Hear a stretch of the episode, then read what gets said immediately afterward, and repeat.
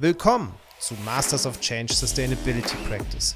In diesem Branded Podcast erfahrt ihr, was die wichtigsten Dinge sind, um eine Gesellschaft von morgen schon heute zu leben. Dazu berichten Pioniere des Wandels, wie Nachhaltigkeit gelingt. Ich bin euer Host Colin Bean. Schön, dass ihr dabei seid.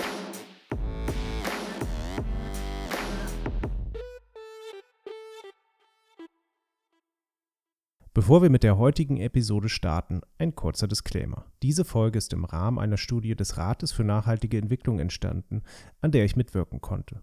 Die Studie hatte zum Ziel, den Stand des nachhaltigen Wirtschaftens in Deutschland zu ermitteln und Good Practice Beispiele Made in Germany zu porträtieren. Chibo ist eines von zehn Beispielen, die in der Studie in Form eines Steckbriefs vorgestellt werden. Schaut euch unbedingt die Studie mal an. Neben dem ernüchternden Ergebnis, dass nur zwischen 0,15 und 6 Prozent der deutschen Unternehmen nachhaltigkeitsorientiert wirtschaften, gibt es viele weitere spannende Insights. Den entsprechenden Link findet ihr in den Show Notes. Und jetzt geht's los. 27.000 Kilometer. Soweit reist ein konventionell produziertes T-Shirt, ehe es in einem Klamottenladen einer deutschen Fußgängerzone hängt. Den Ursprung dieser langen Reise findet man beispielsweise in den USA, auf den grenzenlos wirkenden Baumwollplantagen Virginias. Ein Containerschiff bringt die hier produzierte Baumwolle in die Türkei, um dort kosteneffizient Fäden zu spinnen. Anschließend wird der frische Garn weitere 8000 Kilometer nach Taiwan geliefert, damit aus einzelnen Fäden ein Stück Stoff entstehen kann. Dieses muss gegebenenfalls in eine weitere Fabrik, um gefärbt zu werden, ehe der fertige Stoff in China zu T-Shirts verarbeitet wird, teils unter fragwürdigen Bedingungen. Die fertigen T-Shirts können nun in ein zentrales Distributionslager in die EU geliefert werden, ehe sie von dort aus in die verschiedenen Filialen einer Modekette in Deutschland gelangen. Dieses Beispiel zeigt die simple Wertschöpfungs- und Lieferkette eines Baumwoll-T-Shirts. Ein iPhone hingegen stammt laut Apples Supplier Responsibility Report von 1049 Zulieferern aus 45 Ländern. Man möchte gar nicht wissen, wie viele Kilometer alle Teile zusammengereist sind, bevor das iPhone im Flagship Store an der Alster in Hamburg liegt. Nun, was will ich damit sagen? Viele Unternehmen sind heute keine lokal wirkenden Organisationen mehr, sondern sie gleichen mit ihren globalen Lieferketten einem weltumspannenden Netzwerk. Dabei schöpfen sie Werte über Rechtsräume und Staatsgrenzen hinweg und sind teils in blanker Unkenntnis darüber, wo beispielsweise gewisse Ressourcen herkommen. Oder sie wissen es, haben aber keine Alternative. So kann auch das Fairphone nicht auf dem Kobalt aus dem Kongo verzichten, obwohl die Arbeitsbedingungen hier eher einem Straflager aus dem vergangenen Jahrhundert gleichen als dem, was internationale Arbeitsstandards vorschreiben. Vor diesem Hintergrund rückt die Gestaltung nachhaltiger Lieferketten zunehmend in den Fokus von Politik, Stichwort Lieferkettengesetz, Wirtschaft und Verbraucherinnen auch wenn das vereinbarte Lieferkettengesetz weit hinter dem zurückbleibt, was nötig wäre, um auf Menschenrechtsverletzungen oder energieintensive Prozesse in tieferen Ebenen der Wertschöpfungskette zu wirken, so hat es das Thema zumindest auf den einen oder anderen geschäftsführenden Schreibtisch gebracht. Ein Unternehmen, was das Thema nicht erst seit kurzem beschäftigt, ist Chibo. Der Hamburger Kaffeehersteller mit Non-Food-Geschäft unternimmt eine Fülle an Maßnahmen, um die eigene Lieferkette nachhaltiger, das heißt ökologisch verträglicher und sozial gerechter zu gestalten. Neben klassischen Audits oder einem Verhaltenskodex erweist sich dabei eine Maßnahme als besonders wirkungsvoll. Trainings vor Ort in den Zulieferbetrieben. Und darum soll es heute auch gehen. Trainings als effektive, aber wenig prominente Maßnahme zur Gestaltung einer nachhaltigen Lieferkette.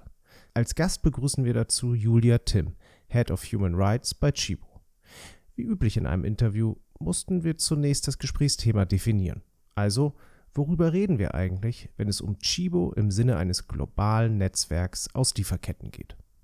Ja, also Chibo ist ganz sicher ein global vernetztes Unternehmen. Ich glaube, heute ist Handel gar nicht mehr anders möglich. Die Lieferketten reichen um die ganze Welt und das gilt auch für Chibo. Man kann schon sagen, dass Kaffeelieferketten und Non-Food-Lieferketten ähm, sich unterscheiden. Bei ähm, Non-Food ist es so, dass wir einen Großteil aus Asien beziehen und immer noch tatsächlich auch rund 50 Prozent aus China. Ähm, die nächsten größten Produktionsländer sind, äh, also die EU und Deutschland ist tatsächlich auch nicht äh, ganz unwichtig. Ähm, ansonsten sind Myanmar, Bangladesch ähm, und die Türkei wichtig, aber eben auch noch weitere asiatische Länder. Wir ähm, haben einen genauen Überblick über die Produktionsstätten. Das heißt, der Schritt, wo die letzte, der letzte Schritt der Wertschöpfung stattfindet. Ähm, äh, Im textilen Bereich nennen wir die auch öffentlich. Da sind es ungefähr zwischen 200 und 300 Fabriken, mit denen wir zusammenarbeiten. Und fürs ganze Sortiment sind es zwischen 700 und 800. Und die genauen Zahlen kann man auch aus unserem jährlichen Nachhaltigkeitsbericht einsehen. Dahinter ähm, sind natürlich, das ist sozusagen die letzte Stufe, je nach Produkt, und das ist dann doch zwischen Bekleidung und beispielsweise einem Toaster wieder ganz unterschiedlich, sind Vorlieferanten. Ähm, und dann natürlich äh, in der textilen Lieferkette bis zum Baumwollfeld. Ähm, gerade im Bereich Baumwolle arbeiten wir auch mit den Partnern zusammen und äh, haben auch viel zertifizierte, also ähm, über 90 Prozent unserer Baumwolle hat, ist schon nachhaltig ähm, zertifiziert. Das heißt, auch da können wir genau nachvollziehen, woher sie kommt. Das sind schon grundsätzlich die wichtigen Baumwollanbauländer. Ähm, und natürlich ist sozusagen zwischen den 800 und den Vorstufen wird es, werden es ganz schnell ganz viele. Das heißt, da arbeiten wir mit mehreren Tausenden zusammen. Und im Kaffee sind gerade in den, ähm, sind es natürlich die Anbaugebiete, die für, äh, für Kaffee wichtig sind. Ähm, da ist für uns Brasilien und Vietnam wichtig, aber auch die Länder in Mittelamerika und eben äh, in Afrika. Ähm, und da muss man sagen, dass gerade in Mittelamerika und in Afrika, also in Ostafrika, die Strukturen kleinbäuerlich sind. Das heißt, da stehen, wir sprechen immer von mehreren hunderttausend ähm, Farmern tatsächlich dahinter. Das heißt, ja, wir sind global vernetzt und wir arbeiten mit wahnsinnig vielen hunderttausend Menschen überall auf der Welt zusammen. Und gibt es eine direkte Beziehung zwischen Chibo und diesen hunderttausenden ähm, Kaffeebauern zum Beispiel? Gibt es irgendwelche hm, Programme, dass da ein Austausch stattfindet? Ja, das unterscheidet sich sozusagen auch je nach Lieferkette. Und äh, schon heute ähm, arbeiten wir auch in unseren Projekten, die wir Chivo Joint Forces nennen, direkt äh, mit Farmern zusammen und unterstützen sie äh, in ihrer Entwicklung äh, mit Trainingsprogrammen. Seit wann ist denn dieses Thema nachhaltige Lieferkette eigentlich bei Chibo ähm, aktiv gemanagt? 2005, 2006 hat sich ähm, die Kampagne für saubere Kleidung, die sich ja für die Verbesserung der Arbeitsbedingungen der Textilindustrie einsetzt, äh, hat schlechte Arbeitsbedingungen bei Chibo in Bangladesch angeprangert, bei Zulieferern. Und das war der Wendepunkt, wo Chibo, das ähm, schon immer als hanseatisches Unternehmen auch ganz klar eine Verantwortung für die Mitarbeiter gesehen hat und ein gutes Arbeitsumfeld eben für die direkt angestellten Mitarbeiter geschaffen hat, gesehen hat, oh, es gibt noch Menschen in der Lieferkette, für die tragen wir auch Verantwortung. Und das hat tatsächlich zum Aufbau der Abteilung Corporate Responsibility geführt, in der ich heute auch sitze, hat zu einem Auf, Aufbau von eben ganz, also einer strategischen Verankerung. Unser strategisches Ziel ist auf dem Weg zu 100 Prozent Nachhaltigkeit geführt und eben da ein Aufbau von vielen Programmen, die heute eben nicht nur aus, aus unserer Abteilung, die damit äh, hauptverantwortlich zuständig ist, sondern eben tatsächlich auch in dem ganzen Unternehmen mitgetragen werden. Und das ist ein Transformationsprozess, der geht jetzt eben seit, seit 15 Jahren. Was ähm, ist denn eigentlich nötig, um so einen Transformationsprozess einer Lieferkette im eigenen Unternehmen in Gang zu bringen? Also wen muss ich ansprechen? Äh, welche Argumente ja, zählen und wiegen, wiegen schwer? Und wie schaffe ich es, ähm, ja, vielleicht auch interne Barrieren und Widerstände ähm, zu überwinden?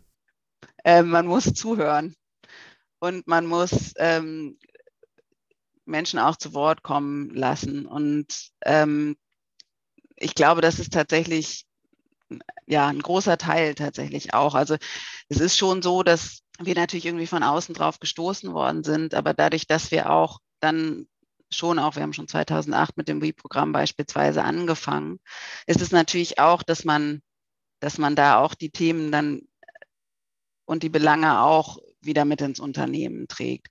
Gleichzeitig ist es natürlich an vielen Stellen dann wie bei jeder Transformation irgendwie überhaupt gar kein geradliniger Weg. Und wir sind da auch, stecken da äh, immer drin und immer wieder drin.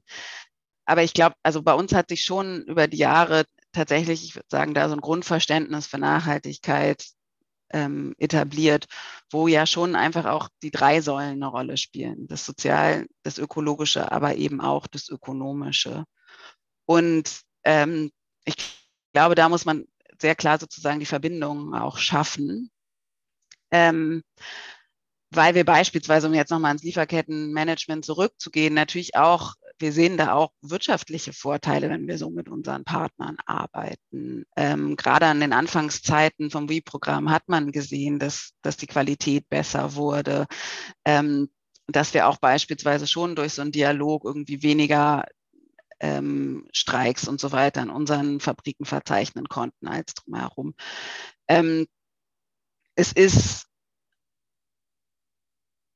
und ich glaube, es ist schon, ja, also äh, da muss man, glaube ich, ähm, eine also sozusagen einfach tatsächlich das gesamt, gesamtheitliche Bild sehen und das dann eben auch in der Sprache verständlich machen. Und ich, ähm, ich selbst komme sozusagen nicht ursprünglich äh, aus einem Unternehmen, sondern komme sozusagen auch ähm, und ich glaube, da ist es tatsächlich an vielen Stellen auch interessanterweise, ist meine Erfahrung wichtig, dass man zwischen, dass man sozusagen Sprachen, die auch oft extern von Nichtregierungsorganisationen, von der Zivilgesellschaft, von den Leuten vor Ort kommen, auch in eine Sprache übersetzen, die in einem Unternehmen tatsächlich einfach verstanden werden.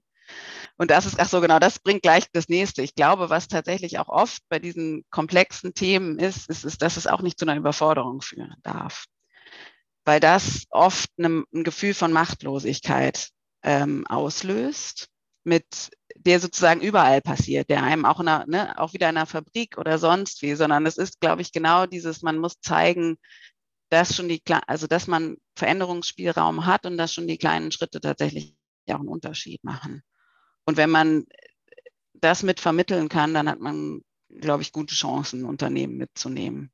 Aber tagtäglich sind es trotzdem immer wieder auch Diskussionen und äh, und an manchen Stellen ist es dann eben auch, wenn man sagt, es ist ja sozusagen, wo ich gesagt habe, es gibt auch viele Herausforderungen, für die wir noch keine Lösung haben. Und natürlich ist es da auch andersrum. Jetzt gerade ist so eine Situation bei uns, wo, wo ich an, wo wir andersrum auch gefragt werden, löst es doch einfach. Ich denke so, hm, naja, ist jetzt nicht so, dass ich irgendwie irgendjemand dazu einen Dreiseiter geschrieben hat, wie wir existenzsichernde Löhne umsetzen können. Und dann muss ich einfach nur Schritt A nach A, B, C machen. So. Wer als global vernetztes Unternehmen seine Lieferketten sozial gerechter und ökologisch verträglicher gestalten will, hat es in der Regel mit einer Menge von Herausforderungen zu tun. Angefangen bei einer systematischen Erfassung aller Lieferanten, einer Analyse derer Nachhaltigkeitsauswirkungen, müssen resultierende Risiken bewertet und Handlungsfelder abgeleitet werden. Es folgt eine Anpassung interner Strukturen und Prozesse sowie die Formulierung von verbindlichen Anforderungen aller Lieferanten. Zuletzt bleibt der Aufbau entsprechender Kompetenzen in den Zulieferbetrieben und die Überprüfung ihrer Nachhaltigkeitsleistungen vor Ort. Soweit das Lehrbuch. Doch selbst wenn man all diese Prozesse wie im Bilderbuch abarbeitet, treten in der Wirklichkeit Problemstellungen auf, die kein einzelnes Unternehmen mehr alleine lösen kann. Ich war 2012 in Bangladesch für Chibo, um da einen Schwerpunkt auf Gewerkschaftsarbeit ähm, anzugehen und war mit einem internationalen Gewerkschafter unterwegs. Der hat mich mitgenommen in lokale Produktion und in ein Projekt, was die Gewerkschaften für Kinderarbeiter machen. Also es hatte nichts mit der Chibo-Lieferkette zu tun. Wir haben dort nicht eingekauft, ähm, hatten dazu auch keinerlei Beziehungen, sondern es ging tatsächlich darum, dass ich mal einen anderen Teil von Bangladesch und deren Gewerkschaftsarbeit kennenlerne. Und dabei sind wir eben in die lokale Industrie gekommen, wo es, ja, wenn ich jetzt ähm, Bilder beschreiben müsste, sieht es, glaube ich, genauso aus, wie man das sozusagen aus den schrecklichen Dokumentationen kennt. Sozusagen, es waren Sweatshops, da haben Kinder gearbeitet, es war dunkel, es waren kleine Räume. Gleichzeitig bin ich da als weiße Frau mit einem großen weißen Mann durchgelaufen. Es hat keinen geschert. Die Kinder haben einfach weitergearbeitet und so weiter. Ähm, die Gewerkschaften haben uns das eben alles gezeigt. Und der Gewerk, ich habe danach, und es sieht eben ganz, es sah ganz anders aus als die Produktionsstätten, bei denen Chibo einkauft, wo es sozusagen große Fabrikhallen sind, die aufgeräumt sind, wo es organisiert abläuft, wo keine Kinder arbeiten, wo es sozusagen schon Managementsysteme gibt und auch ähm, wir mit unseren Programmen dabei sind, um Arbeitsbedingungen zu verbessern. So sieht die typische Exportfabrik aus. Das heißt, da gibt es einen wahnsinnigen Kontrast dazwischen. Und ich habe, obwohl ich sagen würde, eigentlich bin ich gar nicht so naiv, habe im Nachgang den Gewerkschafter gefragt, hä, warum arbeiten denn Menschen, Erwachsene dort? Dass Kinder da arbeiten, war mir irgendwie klar, weil die kommen ja nicht in die Exportfabriken. Aber warum aber arbeiten Erwachsene da? Diese Frage hat der Gewerkschafter nicht verstanden, weil für ihn war es, als würde ich fragen, warum arbeiten Menschen oder warum atmen Menschen? Diesen Unterschied, den ich in meinem Kopf aufgebaut hatte, hat er nicht nachvollziehen können. Es hat ein paar Anläufe gebraucht, bis er, um sozusagen die Frage nochmal anzupassen, bis er mir gesagt hat, na ja, die verdienen hier grundsätzlich äh, dasselbe. Das ist eigentlich ganz praktisch, wenn man die Kinder mitnehmen kann in die Fabrik. Hier ist alles viel flexibler. Hier kriege ich keinen Stress, wenn ich ein paar Minuten zu spät komme. Ähm, nah an zu Hause, wo ist denn das Problem? Und ich habe gedacht, wow, wir setzen ganz lange schon Nachhaltigkeitsprogramme um. Wir verbessern, die, die Fabriken sehen besser aus. Und trotzdem ist es noch ein ist es an Teilen an den Menschen vorbei, die da leben, weil wir ihre Probleme gar nicht berücksichtigen. Und ich würde sagen, die Exportfabriken sind zu einem großen Stück schon damals sicherer gewesen. Heute, äh, noch mal einige Jahre später, sind sie noch mal sicherer. Aber das hat auf den ersten Blick keinen unbedingten Mehrwert geboten für die Menschen, die dort arbeiten. Und das ist das, was ich sagen würde, die Herausforderung darstellt, weil wir oft mit dem Ansatz reingehen, wir können kontrollieren, wir können von außen sagen, was richtig und was gut ist und wo, wie wir Dinge verändern können. Und das klappt aber nicht, sondern wir müssen mit den Menschen gemeinsam arbeiten. Und die Herausforderung ist auch, dass die in ihren nationalen, so, ähm, sozialen, wirtschaftlichen Kontexten eingebunden sind. Und sogar auch, wenn wir ein ganz engagierten Partner haben, die wir haben in unserer Lieferkette, können wir trotzdem noch nicht hingehen und sagen, beispielsweise Löhne, wir wollen jetzt die Löhne einfach erhöhen, sondern da hängen so viel, die Zusammenhänge sind so eng und es gibt Abhängigkeiten, die man berücksichtigen muss. Und das macht die Arbeit komplex und das ist die Herausforderung. Es macht sie aber trotzdem nicht unmöglich, das noch dazu gesagt. Und wie macht man es dann möglich? Also wie macht Chibo es möglich, diese Herausforderungen anzugehen und die Probleme, die du gerade beschrieben hast, ähm, auch ja hoffentlich zumindest im Teil zu lösen? Ja, ich würde da jetzt mal sozusagen vereinfacht sagen, dass wir gerade, wenn wir uns das Problem angucken, zwei grundsätzliche Angänge haben. Das eine ist, dass wir tatsächlich nicht nur sozusagen auf dem Papier und im Prinzip die Menschen einbinden. Das ist für uns in unserer Arbeit ganz wichtig. Das zieht sich durch alle unsere Programme. Und ich möchte jetzt das ähm, We-Programm herausgreifen, was unsere Hauptinitiative ist, um Menschenrechte und die Arbeitsbedingungen in unseren Non-Food-Fabriken zu verbessern. Da bringen wir die Menschen in den Dialog. Für uns ist total wichtig, dass wir dass sowohl die Fabrikmanager als auch die Beschäftigten selbst beteiligt sind. Und wir schaffen durch Facilitation den Raum, dass tatsächlich die Probleme, die es gibt, offen angesprochen werden können, dass man gemeinsam, wir nennen es so schön Desired Future, geschaffen werden können. Also nicht nur sozusagen von unserem Problembild, sondern tatsächlich mit der Frage, wie möchtet ihr äh, die Arbeit gestalten? Das steht am Anfang dieser Prozesse, da ins Gespräch zu kommen und dann eben vom Gespräch, das ist auch total wichtig, ähm, durch äh, einen, den moderierten Prozess zu führen, dass dann wirklich Aktionen folgen und Veränderungen kommen. Das ist sozusagen der eine Strang, ähm, den es auf, auf Fabrikebene gibt. Und der andere Strang unserer Arbeit ist aber eben genauso wichtig, weil ich über die komplexen Zusammenhänge gesprochen habe habe und die ignorieren wir nicht, sondern wir haben im Laufe unserer Zeit festgestellt, dass es Probleme gibt, die lassen sich auf Fabrikebene lösen und angehen, wenn wir die Menschen beteiligen. Es gibt aber auch Probleme, wo wir über die Fabrik hinaus gemeinsam zusammenarbeiten müssen.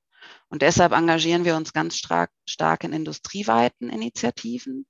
Da ist sozusagen das ähm, gute Beispiel ist äh, tatsächlich der Akkord in Bangladesch, der nach dem schlimmen Fabrikunglück von Rana Plaza gegründet wurde, wo Unternehmen und Gewerkschaften gemeinsam mit der lokalen Industrie an Verbesserungen arbeiten. Eine andere ganz wichtige Initiative äh, in der Textilindustrie für uns ist Act on Living Wages. Da geht es um die Erhöhung der Löhne. Und auch ähm, da ist der Mechanismus, dass wir uns für industrieweite Tarifverhandlungen in den Ländern einsetzen, die wir über faire Einkaufspraktiken unterstützen möchten und so zu einer schrittweise Verbesserung der Arbeitsbedingungen, aber auch der Löhne kommen wollen. Der Werkzeugkasten zur Gestaltung einer nachhaltigen Lieferkette umfasst verschiedene Instrumente. Neben Audits und Verhaltenskodizes sind es eben vor allem Trainings, mit dem Chibo im Rahmen seines WE-Programms versucht, die Menschenrechte in den Produktionsstandorten zu stärken. Im Zentrum steht dabei der Austausch mit und zwischen ArbeitnehmerInnen und der Managementebene der Zulieferbetriebe. Und auch wenn durch ein Zertifikat eine Fabrik als mangellos eingestuft wird, kann es doch sein, dass die Realität eine ganz andere ist. Dies rauszubekommen, Hierarchiestufen zu überwinden und ein gemeinsames Verständnis von fairen Umgangsformen zu entwickeln, dafür sind Trainings unersetzlich, wie Julia eindrucksvoll schildert ja, also wie die, die Aktivitäten aussehen, da gibt es ganz sicher irgendwie eine, eine Vor-Corona- und Nach-Corona-Szenarien. Ähm, eigentlich ist es schon unser Ziel, sozusagen vor Ort in den Fabriken zu sein. Gerade solche Gespräche macht es schon Sinn, wenn man sich auch irgendwie physisch gegenübersteht und wirklich in die Augen gucken kann. Das heißt, vom, ich gehe jetzt einmal kurz in das Grundprinzip, wie es aussieht und würde dann einmal kurz was dazu sagen, wie wir es unter Corona angepasst haben, weil wir ähm, gerade in dieser Zeit auch natürlich trotzdem weitergemacht haben und auch weitermachen konnten. Aber, und das ist auch teilweise möglich, weil tatsächlich auch die Infektionszahlen ja weltweit sehr schwanken, ist es schon so, dass wir, wir arbeiten mit ähm, Partnern vor Ort. Wir nennen die We-Facilitators. Das sind Experten, die sich sowohl in Transformationsprozessen auskennen, als auch eben rund um die Themen Menschenrechte und, und ähm, wie industrielle Produktion aussieht. Die arbeiten in Teams, damit wir eben auch sicherstellen können, dass wir unterschiedliche Expertisen abgedeckt haben. Und die gehen tatsächlich ähm, regelmäßig ungefähr alle zwei bis drei Monate in die Fabriken und führen noch ähm, auch Workshops durch, wo wir meistens in Hotels und ähm, ähm, Repräsentanten von verschiedenen Fabriken zusammenbringen, um gemeinsam zu arbeiten, um da auch sicherzustellen, dass sie voneinander lernen können. Und dass ich, dass ich eben auch gute Praktiken sozusagen, also dass wir, äh, ja, dass ein gemeinsames Lernen voneinander stattfindet und dass man eben auch Herausforderungen gemeinsam teilen kann. Und ja, man muss sich das ähm, sozusagen tatsächlich, wenn es dann ähm, nicht Covid ist, vorstellen, dass wir machen ganz viel in Stuhlkreisen. Es ist uns total wichtig, dass sozusagen die Menschen ähm, wirklich miteinander in einem Raum sind und miteinander sprechen, aber gleichzeitig über Methoden, wo sie halt nicht ähm, wo, wo wir auch die Geschichte von dem Einzelnen trennen, um sozusagen ihn nicht ähm, total verletzbar ähm, au, sozusagen dann in gewisser Weise auch auszuliefern. Ich würde da gerne zwei Beispiele nennen, wenn ich die Zeit habe. Das eine ist, wir arbeiten mit einer Methode, die heißt Forumdrama. Ähm, das geht gerade in, in, Südasien sehr gut, weil da gibt's ein, haben die Leute total Lust, Theater zu spielen und sich zu verkleiden. Und dann geht es eben darum, dass wir eine Szene nachstellen und es gibt aber die Möglichkeit, ähm, für jeden sich immer in, in das Theaterstück einzubringen. Und ein Beispiel, ähm, da gab es einen Fabrikarbeiter, der war dann eben einmal in der Situation, dass er ähm, Fabrikbesitzer war an diesem Theaterstück. Und er hat einfach sehr klar gesagt, ich möchte nicht, dass mein Sohn diese Arbeit macht. Das ist ihm als Fabrikarbeiter klar. Aber das löst in dem Moment natürlich was bei dem Fabrikbesitzer aus, weil ihm total klar ist, er will auch nicht, dass sein Sohn das macht. Das sind die Momente, wo wir Gemeinsamkeiten schaffen und wo wir auch eben von Audits, von Checklisten weg eine Gemeinsamkeit schaffen und auch eine, einen Wunsch, was zu ändern. Da muss ich gar nicht mehr als Einkäufer kommen, um dem Fabrikbesitzer zu sagen, worum es geht sondern das löst selbst eine Bereitschaft aus zu handeln. und auf der können wir aufsetzen. Und das tut es viel wirkungsvoller, als wenn man eben von außen irgendwas sagt. Ein anderes Beispiel ist Letter Writing Activity, die wir auch in Südasien viel machen, ähm, die ich auch schon selbst gemacht habe und die ganz toll ist, wo tatsächlich einfach jeder die Möglichkeit am Anfang von einem Workshop bekommt, Momente niederzuschreiben, wo er diskriminiert oder ähm, sexuell belästigt wurde. Und da hat also gerade die Frauen dann natürlich jeder da Geschichten. Die kommen dann, da wird dann auch noch theoretisch, ne, da wird schon auch noch Wissen vermittelt, sozusagen, was bedeuten die Begriffe Diskriminierung, sexuelle Belästigung und so weiter. Aber dann kommen die einfach in Töpfe, werden gemischt ähm, und dann lesen unsere Facilitators die vor oder eben auch andere. Und dann werden diese ganz persönlichen Geschichten kommen zu, also stehen im Raum. Und auf einmal wird ein, und alle können einen Bezug dazu setzen. Und es hört auf, diese Barrikaden zu geben, weil auch auch der männliche Fabrikmanager ist Ehemann, ist Vater, genau wie wir hier. Und er hört dann die Geschichten, was, und es berührt ihn. Und da werden die Veränderungsprozesse angesetzt. Wie können wir es schaffen, dass es nicht mehr zu sexueller Belästigung in unseren Fabriken kommt? Wo sind, und das sind dann ganz oft die kleinen, ganz praktischen Sachen, dass man eben es gab immer eine dunkle Ecke, wo weiblich, also wo die Mitarbeiterinnen irgendwas holen mussten. Ein versteckter Raum. So, ab dann, keine Ahnung, das Lager wird woanders hingestellt. Es gibt die Regel, man geht da zu zweit hin. Es gibt dann ganz viele Möglichkeiten, ganz viele kleine Schritte, die ganz viel dann schon verändern, wo es gar nicht mehr, dann doch gar nicht mehr so schwierig ist, es zu ändern. Ähm, ja, das so als, als zwei Beispielgeschichten. Ja, wow, imposant, wie ähm, das klingt ja so, als wenn eigentlich die Arbeit mit den Menschen, die jetzt ein bisschen losgelöst von Auditierungsprozessen und Checklisten abhaken, dass die ein bisschen wirksamer sein kann. Also so verstehe ich das gerade. Nicht ein bisschen, viel. Okay, viel wirksamer sein kann. Ja. Ich glaube, also ich meine, wir nutzen auch Auditierung, ähm, das muss ich auch nicht verstecken, das ist auch für uns ein wichtiger Anteil, weil wir dann immer einen grundsätzlichen Einblick in eine Fabrik kriegen. Da kriegt man halt so einen so einen oberflächlichen Einblick. Aber wenn wir uns entscheiden, mit Fabriken zu arbeiten, dann versuchen wir sie ins WE-Programm zu integrieren, weil wir dann eben sowohl einen besseren Einblick bekommen, was wirklich vor Ort, vor Ort passiert und eben aber auch äh, gleichzeitig damit immer Prozesse auslösen, die zu Veränderungen führen.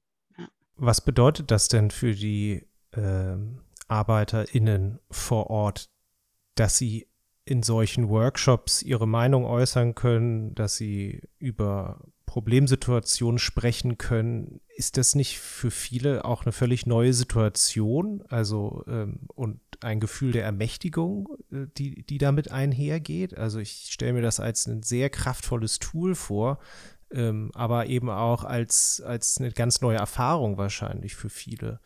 Ist das so oder sind die das aus kommen da jetzt ständig internationale äh, Konzerne an und machen solche Workshops und die sagen schon alle so, ach, schon wieder, also äh, keine Lust mehr drauf. Ähm, ach, das würde ich mir wünschen. ähm, nee, weil es ist tatsächlich noch nicht häufig. Also es ist genau dieses, das, was Sie beschrieben haben, ist das Gefühl, dass man, dass man selbst erlebt, wenn man dabei ist und was man bei den anderen spürt. Ähm, und das, äh, das ist unglaublich toll und da da sieht, also da erlebt man den Menschen, was es für sie verändert und natürlich, ähm, wenn man dabei ist und auch unseren Facilitatern gegenüber, verbalisieren sie das auch und bedanken sich und sagen, das ist eine ganz neue Erfahrung und ähm, ja, und es ist, also mit unserem Wie-Programm sind wir immer noch eine totale Ausnahme. Ähm, ein Großteil wird, ähm, ja, werden Audits gemacht und ähm, das sind dann sozusagen für die Menschen, Auditoren, die einmal durch die Fabrik laufen, die merken sie, glaube ich, gar nicht mehr. Die sitzen an ihren Maschinen und arbeiten, die sind so oft da. Macht gar keinen Unterschied, ob die durchlaufen oder nicht. Und es ist eben auch, also und die bekommen auch selbst dann, also wir versuchen immer dann eben We-Teams in den Fabriken auch ähm, aufzubauen oder eben mit den Arbeitnehmervertretern, die es gibt, zusammenzuarbeiten. Und das eben auch jetzt vielleicht nochmal zu Covid kommt. Also wir haben einiges digital umstellen können. Aber wir haben zum Beispiel auch dieses, das haben wir uns selbst auch gefreut, dass es so geklappt hat, haben jetzt, ich glaube, ein oder zweimal diese Forum-Drama-Aktivität auch stattgefunden, ohne dass Also da waren unsere Facilitator über Zoom dabei, aber sie haben es dann halt in der Fabrik einfach gemacht. Und auch das ist immer wieder, gibt es eben Poster Parade ist zum Beispiel ein Tool, was nicht so schwierig ist, wo man anfängt zu malen und mit Postern durch die Fabrik zu gehen und Gespräche zu führen.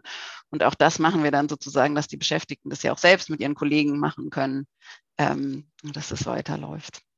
Was in der Non-Food-Lieferkette hervorragend funktioniert, lässt sich in der Kaffeelieferkette nicht ohne weiteres umsetzen. Die Trainingsprogramme setzen gewisse Strukturen und eine Organisation voraus, eben in Form von Fabriken und Betrieben, was bei Kleinstbau im Kaffeesourcing nicht gegeben ist. Hier ist die erste Ebene der Wertschöpfung, also der Kaffeeanbau und die Ernte, viel zu zerstreut, denn sie umfasst nicht ein paar hundert Zulieferer, sondern Zehntausende. Das zeigt, dass Lieferketten von Branche zu Branche sehr unterschiedlich sind und die Instrumentarien stets auf die Situation konfektioniert werden müssen, um Nachhaltigkeit effektiv in Wertschöpfungsketten zu integrieren.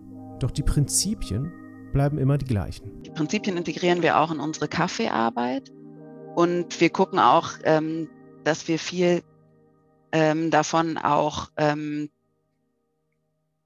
auch anwenden. Aber es ist tatsächlich so und äh, in unseren Chibo Joint Forces Projekten gibt es ähm, auch ähnliche Ansätze. Da kann ich gleich nochmal auch, äh, mache ich auch nochmal ein paar Beispiele. Ähm, aber sozusagen, da ist doch die Lieferkette so anders, dass wir ähm,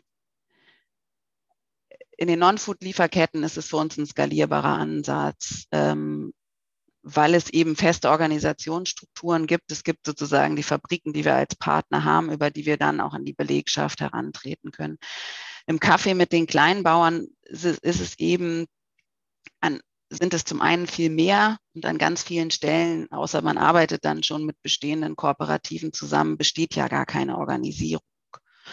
Und man muss schon auch sagen, also da arbeiten wir auch dran, ähm, aber wir haben noch nicht die ähm, komplette äh, Nachvollziehbarkeit sozusagen zu den Bauern. Wir sagen, also wir haben unterschiedliche m, hm, Projekte, mit denen wir das auch voranbringen. Beispielsweise könnte man sich True Tomorrow angucken, wo wir auch True Tomorrow, ähm, wo wir jetzt eben ähm, auch für unseren Kaffee Black and White eben zeigen, wo, wo kommen die, ähm, wo kommt der Kaffee her und wie ist die Situation vor Ort. Ähm, und mit unseren Chibo Joint Forces haben wir eben auch ähm, Partner und Kooperativen ähm, und Bauern vor Ort identifiziert, mit denen wir zusammenarbeiten und haben ich glaube, die Zahl ist mehr als 40.000 Kleinbauern schon erreicht. Aber das deckt eben nicht die, die Gesamt, also die, die Größe unserer Kaffeelieferketten ab. Also ähm, vielleicht nehme ich tatsächlich ein Jibo Joint Forces Projekt aus Guatemala als Beispiel, wo wir ähm, tatsächlich auch mit den kleinen Bauern vor Ort zusammenarbeiten, wo wir auch uns schon um das Thema Kinderbetreuung in den letzten Jahren gekümmert haben und äh, jetzt ähm, haben wir noch ein Projekt auch aufgebaut, wo die ähm, Frauen Armbänder nähen, die sie sozusagen als Einkommensdiversifizierung dann eben auch verkaufen können. Die haben wir auch ähm, teilweise im Chibo-Sortiment gehabt. Aber neben dem rein zweite Einkommensquelle, was da eben auch passiert ist, ist, dass diese Frauen zusammenkommen, sich, sich austauschen erstmal ähm, und sich dann eben auch in gewisser Weise organisieren. Aber gerade wir eben erleben, dass dieses Empowerment, diese Ermächtigung eigentlich dazu kommen, dass sie, dass sie zusammenarbeiten. Ne? Also sie teilweise ähm, flechten sie die Armbänder natürlich alleine, aber sozusagen um den Vertrieb dann zu organisieren. Teilweise treffen sie sich auch, um das zusammen zu machen. Und dann findet eben auch da ein Austausch statt. Und, und natürlich spielt auch das Geld eine Rolle beim Thema Ermächtigung, aber eben auch genau das ganze Setting drumherum. Das ist zum Beispiel ist ein Beispiel, wo wir mit einem ganz ähnlichen Prinzip eben oder das Prinzip sozusagen auf, auf die Gegebenheiten im Café angepasst haben. Bei allen guten Absichten, Programmen und Aktivitäten ist auch Chibo klar, dass es Verstöße gegen ihre Anforderungen geben wird. So ehrlich sagt Julia, müsse man sich schon machen. Doch was tun, wenn man tatsächlich einen Verstoß registriert? Kündigt man sofort die Beziehung auf und verpasst damit eventuell auch eine Chance, Einfluss zu nehmen? Oder setzt man auf Kooperation, Anreize und Entwicklungspotenziale eines Lieferanten? Ja, ich glaube, das, hm, das erste ist schon, dass wir, wir gehen, also gerade jetzt wieder auf den Non-Food-Sektor auch bezogen, aber es geht auch für den Kaffee, wir gehen eigentlich von Verstößen aus, weil wir die Realität kennen. Ähm, Und auch das bietet schon sozusagen, ist auch im WE-Programm total wichtig, dass wir da nicht mit so einer Bestrafung rangehen, weil fürs WE-Programm ist total wichtig, dass man eben offen über die Probleme redet. Und wenn man immer die schlimmste Konsequenz erwartet, dann wird man keine Offenheit dafür bekommen. Ähm, das heißt, ähm, für uns zählt da tatsächlich an vielen Stellen eher das dass wir sagen, okay, sagt uns doch, wo die Probleme sind, damit wir dann gemeinsam daran arbeiten können. Und dann gilt eben, dass wir Verbesserungen sehen müssen. Ähm, wir haben, wenn wir die Verbesserungen nicht sehen, wird sozusagen der Ein Austausch intensiviert, dann ziehen wir auch den Einkauf nochmal hinzu und dann kann es eben als letzte Konsequenz auch dazu kommen, dass, dass wir eine Einkaufsbeziehung beenden. Wir haben auch sozusagen von unseren Prozessen her in gewisser Weise eine, eine gewisse Klassifizierung vorgenommen zwischen den Verstößen, wo wir auch schon sozusagen als Zwischenschritt haben, sagen, wenn eben beispielsweise, wenn ein Feueralarm fehlt, oder wenn Notausgänge verschlossen sind, dann sind es Zero Tolerances. Und da ist schon eben ganz klar, das muss äh, innerhalb von vier Wochen abgestellt sein. Ähm, sonst ist der, der Produzent gesperrt. Oder andersrum für den neuen, also da wird nicht gleich die Einkaufsbeziehung ganz beendet, aber dann wird sozusagen eben äh, so lange erhält der dann keine, keine Aufträge mehr, bis das nicht abgestellt wurde. Und gerade auch bei den neuen, mit denen wir arbeiten, ist es eben auch, da ist es uns ganz wichtig, dass diese Liste der Zero Tolerances, dass die abgestellt sind, bevor wir überhaupt die Einkaufsbeziehung beginnen. Wir haben heute nur über einen Bruchteil der Anstrengungen gesprochen, die Chibo unternimmt, um seine Lieferkette nachhaltiger zu machen. Doch auch alle Maßnahmen zusammengenommen führen noch nicht zu einem Zustand, in dem alle Probleme gelöst sind kann es auch gar nicht, denn Nachhaltigkeit ist ja eben kein Zustand, sondern ein Prozess. Und so überrascht die Antwort von Julia auch nicht auf die Frage, wo sich Chibo in Zukunft noch verbessern muss. Ich würde das fast sagen, eigentlich überall, weil wir irgendwo überall was angestoßen haben und trotzdem ist noch so wahnsinnig viel zu tun. Ähm, sozusagen aus meiner persönlichen Arbeit und Motivation für Chivo, jeder würde die Frage anderes beantworten und das ist auch das Gute, weil jeder sozusagen in den unterschiedlichen Bereichen seine eigenen großen Herausforderungen hat. Ähm, äh, ich würde schon sagen, sozusagen für meinen Arbeitsbereich das Thema Löhne. So, es, ist, es zählt, was die Menschen mit nach Hause nehmen und es macht so einen Unterschied und die sind einfach viel zu niedrig. Und natürlich, wenn ich gesamtheitlich gucke, ist es schon, wenn wir den Klimawandel nicht in den Griff kriegen, dann haben wir ein Problem. So, und das gilt für Chibo, das gilt, das vereint uns auch an der Stelle. Da ist sozusagen, ob man in Hamburg sitzt oder ähm, in Bangladesch oder irgendwie in Guatemala. Ja, das ist für unsere Zukunft entscheidend.